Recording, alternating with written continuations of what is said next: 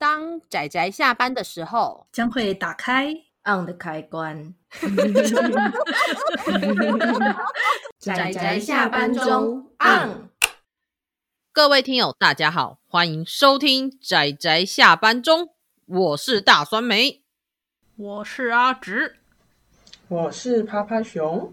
大家今天看漫画了吗？看了，今天好像没呢。没有，趴趴熊给我出去，有什么关系？对不对？对，你看他今天干了什么？他妈想自己说，你今天干了什么？没有看漫画，你在干嘛？他不是帮你做劳劳力活吗？你怎么这样好意思对人家？帮你整理漫画，嗯，好好吧，这样可以原谅，马上就可以原谅了，这样子。啊好，那我们那各位听友大家好，我们今天又一样，就是难得算是我又呃我又来一起推荐漫画。这样子当让我当开场，那我们一样这个礼拜讲的两部作品，它都可以算是背景或者某一些设定上面，其实是有一点点呃，算是类似的状态。对，黑科技，对对对，它就是有一个非常奇妙的黑科技。但是在这个黑科技底下，我觉得最有趣的应该就是那个讽刺的人心吧，就是各式各样，然后多彩多姿，有负面也有正向的各种。人心，然后跟人性的呈现这样子，所以我们请阿直来讲一下我们今天要介绍的这一部作品。由我来介绍吗？好哦，我们今天要介绍的这部呢，它的书名叫做《打造美丽人生》，作者是坂井理惠女，呃，我刚刚差点讲女士，坂井理惠老师。我刚刚差点直接讲女士，哎，不过没关系啦，反正这部它是呃全两册的。呃，算是短篇合集，但是因为它里面的登场角色有些是有关联性的，所以其实有时候你会觉得好像，哎，好像似乎也可以把它当做是一个完整的故事来看。那这个故事它本身是一个很有趣的设定，就是它是建立在现代的日本，但是呢，它在所有的科技都没有突出的，都没有特别突出的情况之下，就只有整形手术非常非常非常的发达，而且很便宜。基本上就是你做个整形手术是跟去个上个美容院差不多同等级的。他那个整形手术是厉害到说，你甚至可以呃，除了脸部什么身体抽脂保持那个细皮嫩肉之外，你甚至可以长出像一些像翅膀啊，或者是你可以长出女人可以长出那根之类的，或者是你直接那变性已经不稀奇了，你可以变成像阴阳人那些都都是很常见的。所以在这个世界之中呢。嗯最好玩的是，因为大家都是俊男美女，大家随时都会改变外表，所以变成说完全是一个纯粹靠实力的一个社会。对，反而莫名的开始靠实力了呢。我记得它里面有带，它不是中间会穿插，有时候穿插一两页的那种特别短片，然后其中有一个就是那种日本的选美比赛开始喽，然后就看到一大堆琳琅满目的，从智力测验啊，到那个语言测力啊，到那个体力啊，到什么才艺，全部都要考。然后到最后他们就淡淡的吐槽说：“哎、欸，你知道吗？以前的选美比赛只要长得美丽就可以喽。”然后就哈什么？真的，那边超好笑。我我就觉得哦，其实这样想起来，这个故事也蛮有趣的呢。纯粹的实力主义。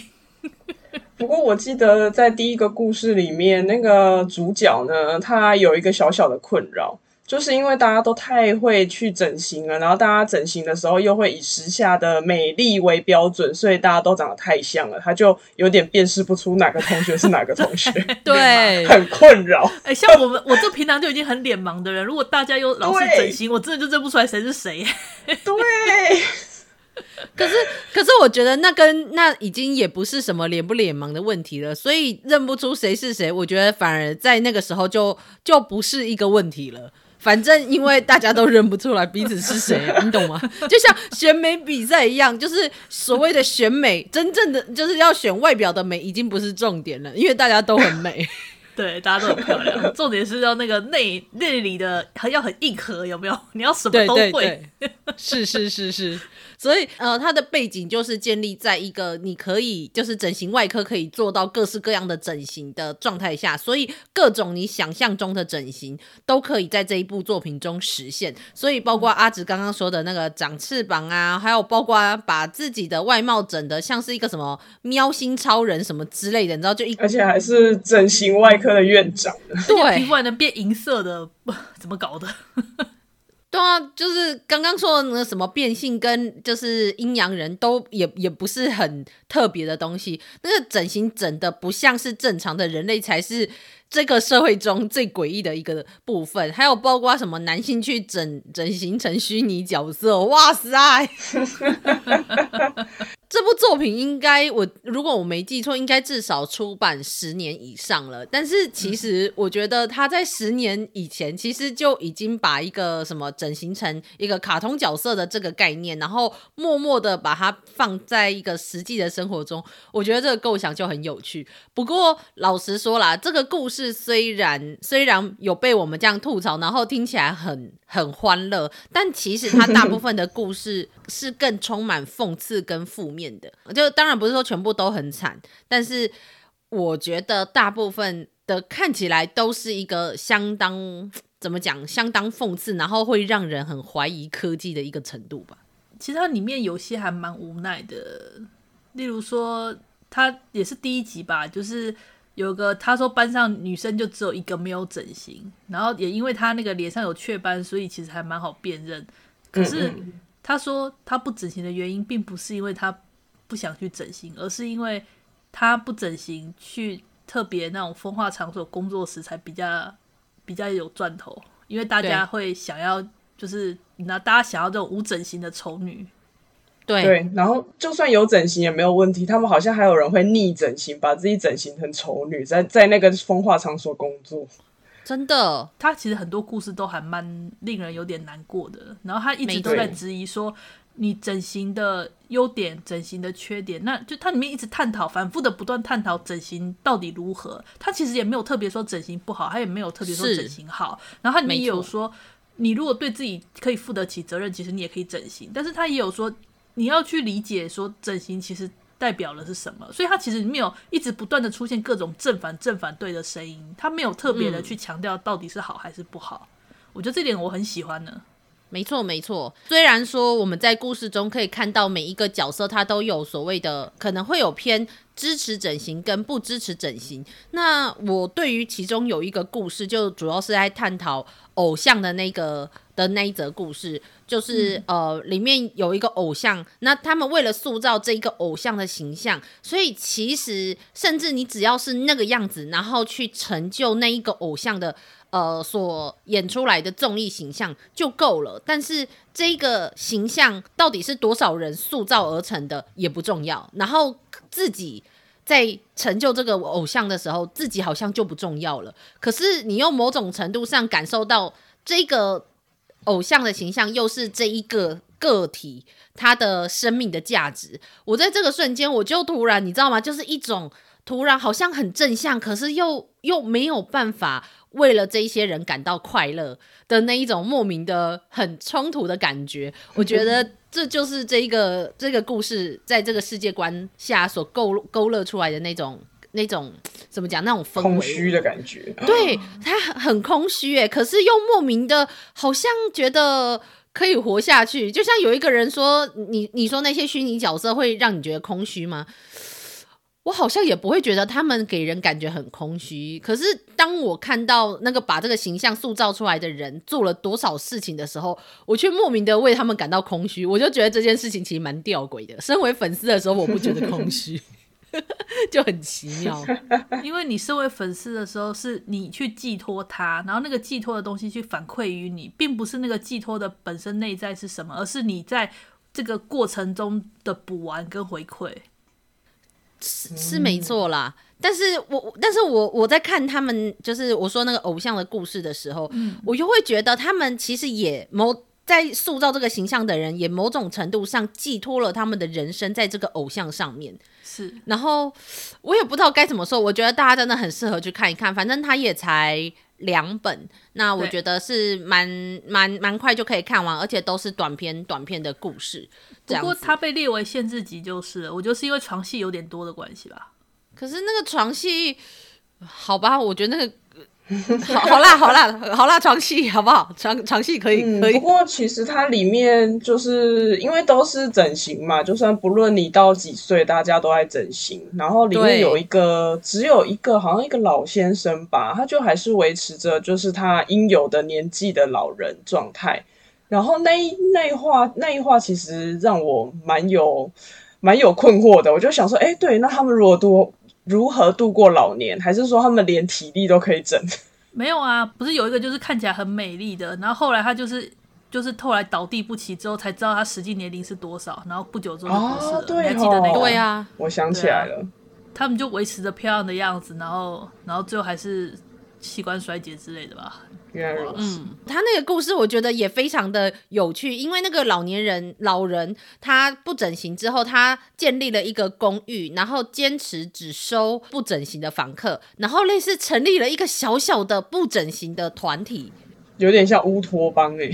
可是这个团体到最后又好像哪里对哪里很吊诡，因为偏激啊，因为混入了那个异物进来才变成这样。可可是我也不知道该怎么说，就是他们某一种程度上的不整形这件事情，我觉得也很也也也有点过于绝对，而且在这这时候搭配上故事中常常出现的，就是每一个人都去整形成自己喜欢的样子的时候，就是好像那一些我们我们去认知一个人是什么样子的那个认知，最后常常会因为他的外貌而有非常大的改变，所以。呃，故事中大家都可以看到，是某一些我们在人生中因为外貌而得到的痛苦和挣扎也消失了，但是另外的一些痛苦跟挣扎也因此诞生了。嗯，是。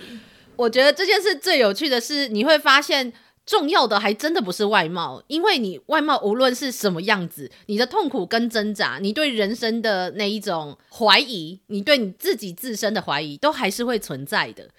我觉得这是另一种物质不灭定律呢。物质不灭定律吗？问题不灭定律。问题不灭，好，OK OK。对，问题不灭定律。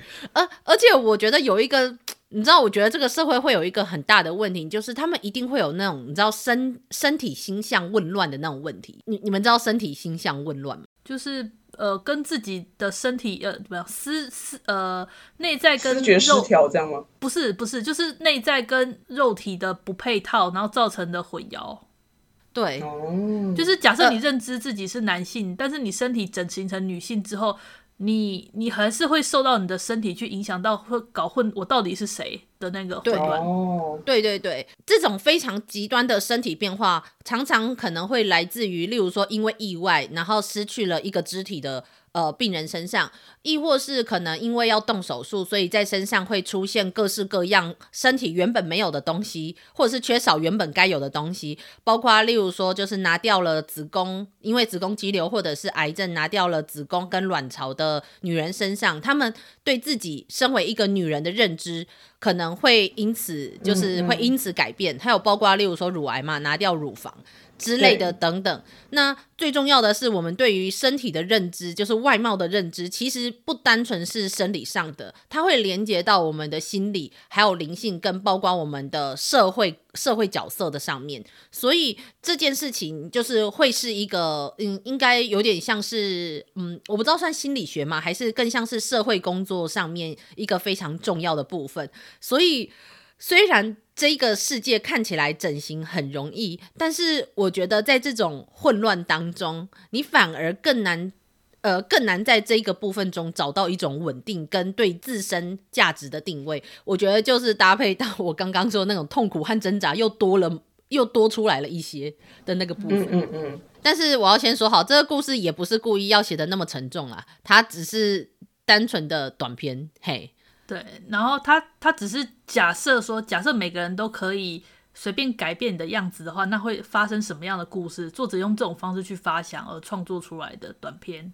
没错，没错。所以整形科是不是真的可以做到这种地步？我们目前可能不确定，我们不知道。但是我觉得最重要的是，当这是一个非常极端状况下去探讨的问题的话，我觉得会是一个非常值得思考的呃的一个面向。对对对，其实我我担心的是，因为在这个世界中，它的整形真的非常发达，而且看起来几乎都没什么副作用。可是实际上，我们以我们现在的整形技术而言，副作用其实还挺多的呢。嗯嗯嗯嗯，而且整形过度，我记得是会崩坏的。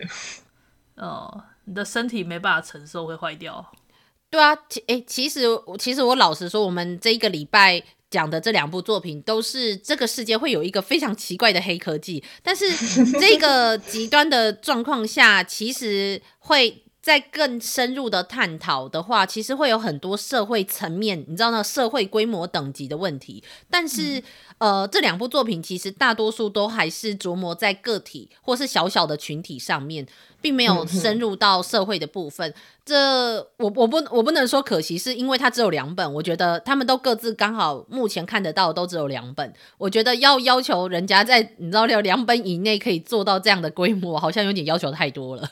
就是，嗯、但是我觉得光是两本，然后跟这样的设定就很值得大家去思考。大家知道的某一些地方的整形文化也是很流行。就从小的时候就会帮他存钱，然后到某一个年纪的时候就会去整形。